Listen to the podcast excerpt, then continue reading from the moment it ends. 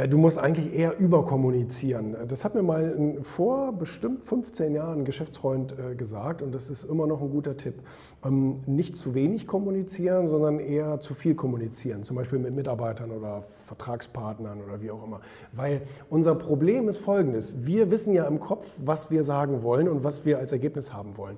Ähm, wenn wir dann aber dem anderen das kommunizieren und verbrauchen dafür zu wenige Worte, dann kommt bei dem nur so ein Grundrauschen an aber äh, nicht die ganze Information. Deswegen bin ich manchmal eher penetrant und sage, ich meine das aber so und so. Und ich meine das auch so und so und so und dass das und das und das dabei rauskommt.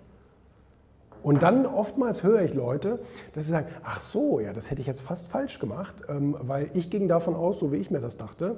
Aber es ist ja so schwer, dem anderen begreiflich zu machen, was man selber meint.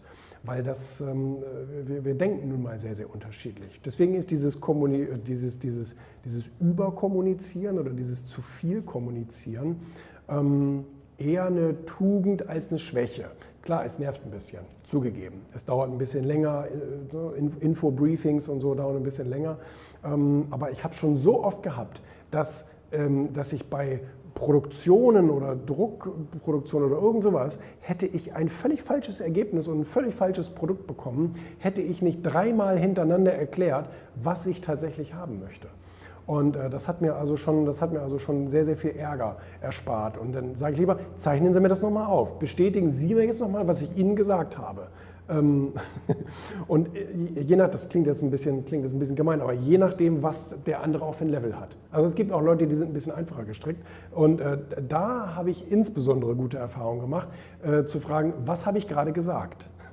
Dass die Leute dann wirklich sagen, ja, Sie wollen doch das und das. Nein, habe ich nicht gesagt. Ich habe gesagt, ich möchte das so und so. Also das ist schon sehr, sehr wichtig, äh, dieses Konzept der Überkommunikation. Ich weiß nicht, ob es das Wort gibt, aber äh, das, äh, das habe ich mir so gemerkt. Dass das, ähm, das, das richtet keinen Schaden an, sondern, sondern hilft. Hilft, die richtigen Ergebnisse zu kriegen. Es erspart, ja, wie soll man sagen, Ärger im Nachhinein.